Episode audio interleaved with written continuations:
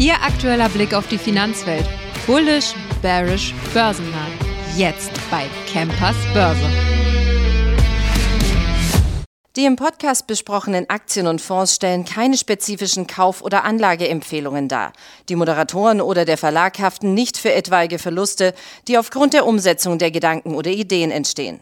Ja, herzlich willkommen zu Campers Börse im neuen Jahr. Wir haben uns ja noch gar nicht gesehen oder natürlich auch noch nicht gehört. Deswegen auch von mir ein frohes neues Jahr wünsche ich Ihnen natürlich erstmal. Ich hoffe, Sie sind gut reingekommen. Börsentechnisch ist die letzte Woche ja einigermaßen ganz gut verlaufen, wobei wir natürlich sagen müssen, dass wir im Dezember mit der Jahresendrallye ja schon relativ gut verwöhnt waren. Wir werden ein bisschen über Bayer sprechen. Da gibt es gute Neuigkeiten zu einem Medikament. Batterietechnik werden, gibt es ein bisschen was Neues und VW und da werde ich auch nochmal im Verlauf der Woche ein bisschen näher drauf eingehen. Thema Feststoffbatterien, dass wir uns da ein bisschen unabhängiger von China machen können. Wir hatten ja öfter schon mal auch mit meinem Kollegen Florian Söllner darüber gesprochen, inwiefern wir von China abgehängt werden können. Und ich sag mal, wenn dieses Thema Feststoffbatterie, wenn wir von, der, von dem Lithium-Akku irgendwann dann endlich mal wegkommen sollten, wäre das natürlich eine große Möglichkeit für einen großen Sprung der deutschen Automobilität. Was steht die Woche an? Wir hatten ja quartalstechnisch oder quartalszahlentechnisch im ähm, Dezember gar nicht mal so viel mehr und es geht jetzt aber auch so langsam endlich dann mal wieder los.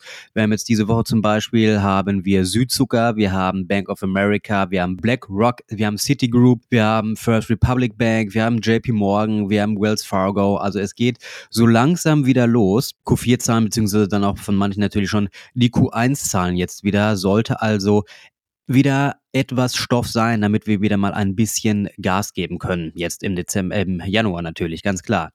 Und dann am äh, 11. Januar, jetzt am Donnerstag, auch nochmal ganz wichtig, denn da gibt es aus den USA das erste Mal für 2024 die Verbraucher, den Verbraucherpreisindex. Heißt also, das sollte dem Markt auch nochmal ganz gute Impulse liefern können. Ja, also was gibt es denn Neues bei uns? Rheinmetall hat ein neues Allzeithoch, aber wir haben ja natürlich auch wieder zwei sehr, sehr gute Jahre hinter uns gehabt. Gut, wir erinnern uns natürlich, gehört dazu einmal der Russland-Ukraine-Konflikt und natürlich auch der Israel-Konflikt. Beide haben wir, oder ich hatte es jetzt im Dezember, hatte ich ja im Interview mit meinem Kollegen Maximilian Völkel, hatten wir ja gesprochen, dass es ja eher so ausgesehen hatte, dass man da so ein bisschen oder dass da mal so ein bisschen die Luft herausgenommen wird, ist natürlich jetzt leider nicht so gekommen, aber ja, da das den Aktien oder der Rheinmetall-Aktie natürlich gerade ordentlich verlaufen, äh, ordentlich zu einem guten Verlauf beigetragen hat, wird das also wahrscheinlich auch erstmal dabei bleiben, dass man dann natürlich immer weiter gute Impulse liefern kann für die Aktie. Klar. Man muss sagen, in den vergangenen 20 Jahren hat Rheinmetall im Januar im Durchschnitt 7,1 Prozent zugelegt. Ja, so viel wie in keinem anderen Monat. Lediglich zwei Jahre 2028, 20 hatte die Aktie im Januar ein Minus verzeichnet. Okay, wir erinnern uns, 2020 war natürlich Corona, kann man also nicht, oder die Corona-Krise, das kann man also nicht wirklich mit reinrechnen. Ähm, Sommermonate immer ein bisschen später, zwischen Mai und August konnte Rheinmetall lediglich ein durchschnittlich, durchschnittliches Plus von 0,9 Prozent verzeichnen. Aber man muss sagen, jetzt natürlich mit den aktuellen Impulsen durch die beiden Konflikte und dass natürlich die ganzen europäischen Staaten zum großen Teil natürlich auch aufrüsten, kann man also, sage ich mal, dieses, was in Vergangenheit in welchen Monaten passiert ist, ist mal ein bisschen schlecht, ähm, ja, sage ich mal, als, ja, als Marke zu nehmen, wenn man natürlich solche riesengroße Impulsgeber hat, wie durchgehend neue Multimillionenaufträge natürlich. Ich glaube, der letzte war jetzt im Dezember vom österreichischen Heer. Das war auch wieder ein riesen ähm, ja, über mehrere hunderte von Fahrzeugen. Da haben wir aber drüber gesprochen. Ja, die Zalando-Aktie ist heute auch leider nicht so gut gelaufen. Wir haben ein ordentliches Minus von drei Prozent, sind sogar über die psychologische 19-Euro-Marke drunter gefallen, nachdem sie eine Unterstützung in der Vorwoche eigentlich noch verteidigen konnte. Obwohl der DAX sich dann näher seines Allzeithochs befindet, droht das Papier nun auf sein Allzeit Tief aus dem Jahr 2014 zurückzufallen. Börsenjahr 2024 ist natürlich noch relativ jung, aber die Kursverluste von Zalando summieren sich jetzt mittlerweile schon auf mehr als 14 Prozent. Letzter Platz im DAX natürlich. Einer der Gründe für die schwache Performance ist ein Anstieg der Zinserwartungen, was sich bei den Wachstums Unternehmen wie Zalando beispielsweise in der Regel negativ auswirkt natürlich. Bereits im vergangenen Jahr waren die Papiere des Modehändlers mit einem Jahresminus von gut 35 Prozent Schlusslicht im deutschen Leitindex. Ja, es gibt natürlich auch leider durchgehend nicht wirklich gute Neuigkeiten. 2020 hatte sich der Börsenwert von Zalando schon halbiert. Die Bestmarke von 106 Euro aus dem Jahr 2001 Gut, wir erinnern uns, auch da war wieder die Corona-Krise. Die Leute haben alles von zu Hause bestellt, natürlich dann auch von Zalando. Das hat dem Ganzen natürlich einen ordentlichen Boost gegeben. Jetzt natürlich leider abgeschwächt. Im vergangenen Wirtschaftsumfeld ähm, sorgten sich Anleger um die Geschäftsentwicklung des DAX-Konzerns natürlich. Erst am vergangenen Donnerstag hatte die Gewinnerwarnung des britischen Sport- und Freizeitmodehändlers JD Sports die Branchenstimmung zusätzlich getrübt. Und dann erinnern wir uns auch nochmal an, ich glaube, es war Mitte oder gegen Ende Dezember hatte Nike, hatte ja auch seine Zahlen rausgegeben, waren ja auch sehr oder die Zahlen sind gut ausgefallen. Die Aktie hat es nur leider ordentlich geschadet, weil der Ausblick auch nicht gut ist. Bei den Sportartikelherstellern oder generell bei den mo günstigeren Modeherstellern aktuell ist natürlich wirklich das Problem, dass man da einen unfassbaren Preiskampf untereinander hat. Ja, und da ja, wird natürlich jeder, jede Kleinigkeit vom Markt wird da natürlich sehr, sehr stark beäugt. Verständlich. Charttechnisch gesehen befindet sich aktuell keine Unterstützung mehr zwischen dem aktuellen Kurs und dem Allzeittief bei 17 Euro und einem Cent. Die Wahrscheinlichkeit ist deshalb relativ hoch, dass, Zalando diese Marke anlaufen wird, bevor ein Doppelboden zumindest zu einem Rebound führen könnte. Die Aktie könnte also theoretisch noch 7% fallen, bevor mit einer Gegenreaktion zu rechnen ist. Deshalb, da sollte man wirklich aufpassen dann gibt es endlich mal gute Neuigkeiten von Bayer. Ja, nachdem wir ja im Dezember einen ordentlichen Einbruch hatten, gibt es jetzt endlich gute Neuigkeiten. Und zwar wurde ein neues Medikament gegen Hitzewallungen erfolgreich getestet. Nach dem Forschungsflop mit einem Gerinnungshemmer musste Bayern jetzt natürlich endlich auch mal liefern. Ähm, es gibt jetzt ein neues Mittel gegen Wechseljahresbeschwerden. Und zwar gibt es ordentlich positive Ergebnisse und zwar mit Umsatzerwartung von einer Milliarde Euro. Dazu muss man auch zusagen, natürlich Umsatzerwartung eine Milliarde Euro, super, ein riesengroßes Potenzial.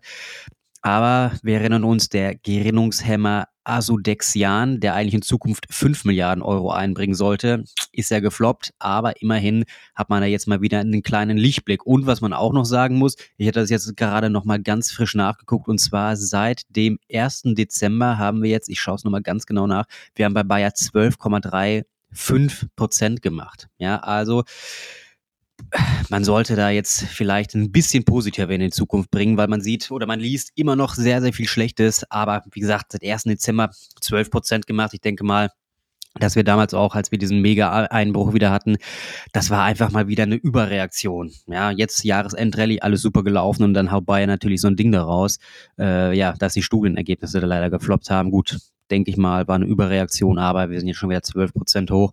Und jetzt mit so einer Neuigkeit sollte es ja hoffentlich auch ganz gut weiterlaufen. Denn ähm, man jetzt mit dem neuen Medikament äh, oder der Wirkstoff mit dem Namen Elizantentan erreichte man nämlich in zwei der drei zulassungsrelevanten Studien alle Ziele hatte Bayer heute bekannt gegeben. Und zwar geht man eine oder peilt man eine Zulassung, eine mögliche Zulassung ab 2025 an, also gar nicht mehr so lange. Mittel ist für Bayern, äh, für Bayers Zukunft auch sehr, sehr wichtig. Ab 2026 laufen nämlich die Patente für die Milliardenmedikamente Xarelto und Ilea ab. Und äh, ja, da wird man natürlich dann ein wenig Umsatzeinbußen haben, ganz klar. So, über Bayer werden wir mit Sicherheit die Woche auch noch mal ein bisschen ausführlicher mit einem meiner Kollegen sprechen, aber wir widmen uns jetzt noch mal ganz kurz der Batterietechnologie. Auch da werden wir mit Sicherheit noch mal etwas näher drauf eingehen. Heute in dem ersten Podcast 2024 habe ich nämlich leider keinen Interviewgast für Sie, deswegen fasse ich die wichtigsten Themen des Tages mal ein bisschen selber zusammen.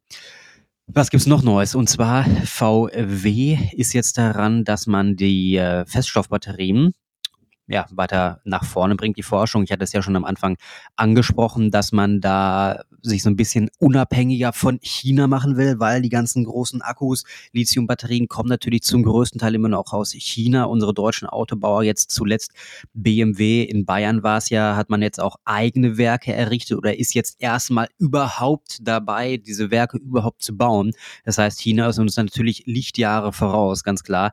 Aber wenn man das hinbekommt, dass diese Feststoffbatterie, also die neue Generation an Akkuzellen quasi nach vorne bringen kann, gerade auch wenn unsere deutschen Autobauer das schaffen, wäre das natürlich endlich mal ein weiterer Schritt in die Unabhängigkeit. Ne? Ganz klar. Europas größter Autobauer Volkswagen ist jetzt in seiner Serienfertigung von Feststoffzellen nun nämlich ein gutes Stück vorangekommen. Zusammen mit ihrem US-Partner QuantumScape haben die Wolfsburger nämlich kürzlich einen sehr, sehr wichtigen Test für die Marktreife eines neuen Superakkus bestanden. Das bestätigte man heute nämlich. Und zwar schafft ein Prototyp beider Firmen mehr als 1000 Ladezyklen, was zusammengezählt einer Lebensdauer von etwa 500.000 gefahrenen Kilometern entspricht. Also auch nach dem Test wies die Zelle immer noch 95 Prozent ihrer ursprünglichen Speicherkapazität auf. Bedeutet also trotz der vielen Auf- und Entladevorgängen entleerte der Akku sich kaum. Da muss man natürlich sagen, das ist aktuell auch einer der allergrößten Probleme bei unseren Lithium-Akkus, die es jetzt hier gibt. Ich sag mal nach ja, 200.000, 150 bis 200.000 Kilometer kann so ein Akku mal ganz, ganz schnell durch sein. Und wenn man sich das mal überlegt, was so ein Akkutausch zum Beispiel bei einem Tesla oder bei einem Mercedes natürlich kostet, ähm, ja, je nachdem, wie, in was für einem Zustand das Fahrzeug ist, hat man da ja schon fast mal, will es jetzt nicht sagen überall, aber gab es auch schon einige Fälle, wo man dann natürlich schon einen Totalschaden hat, weil die, der Tausch des Akkus teurer ist als der eigentliche Fahrzeugwert noch. Deswegen wäre das natürlich ein ordentlicher ja, Quantensprung, was die Batterietechnik beziehungsweise natürlich auch die ja, die E-Mobilität bei uns einfach angeht.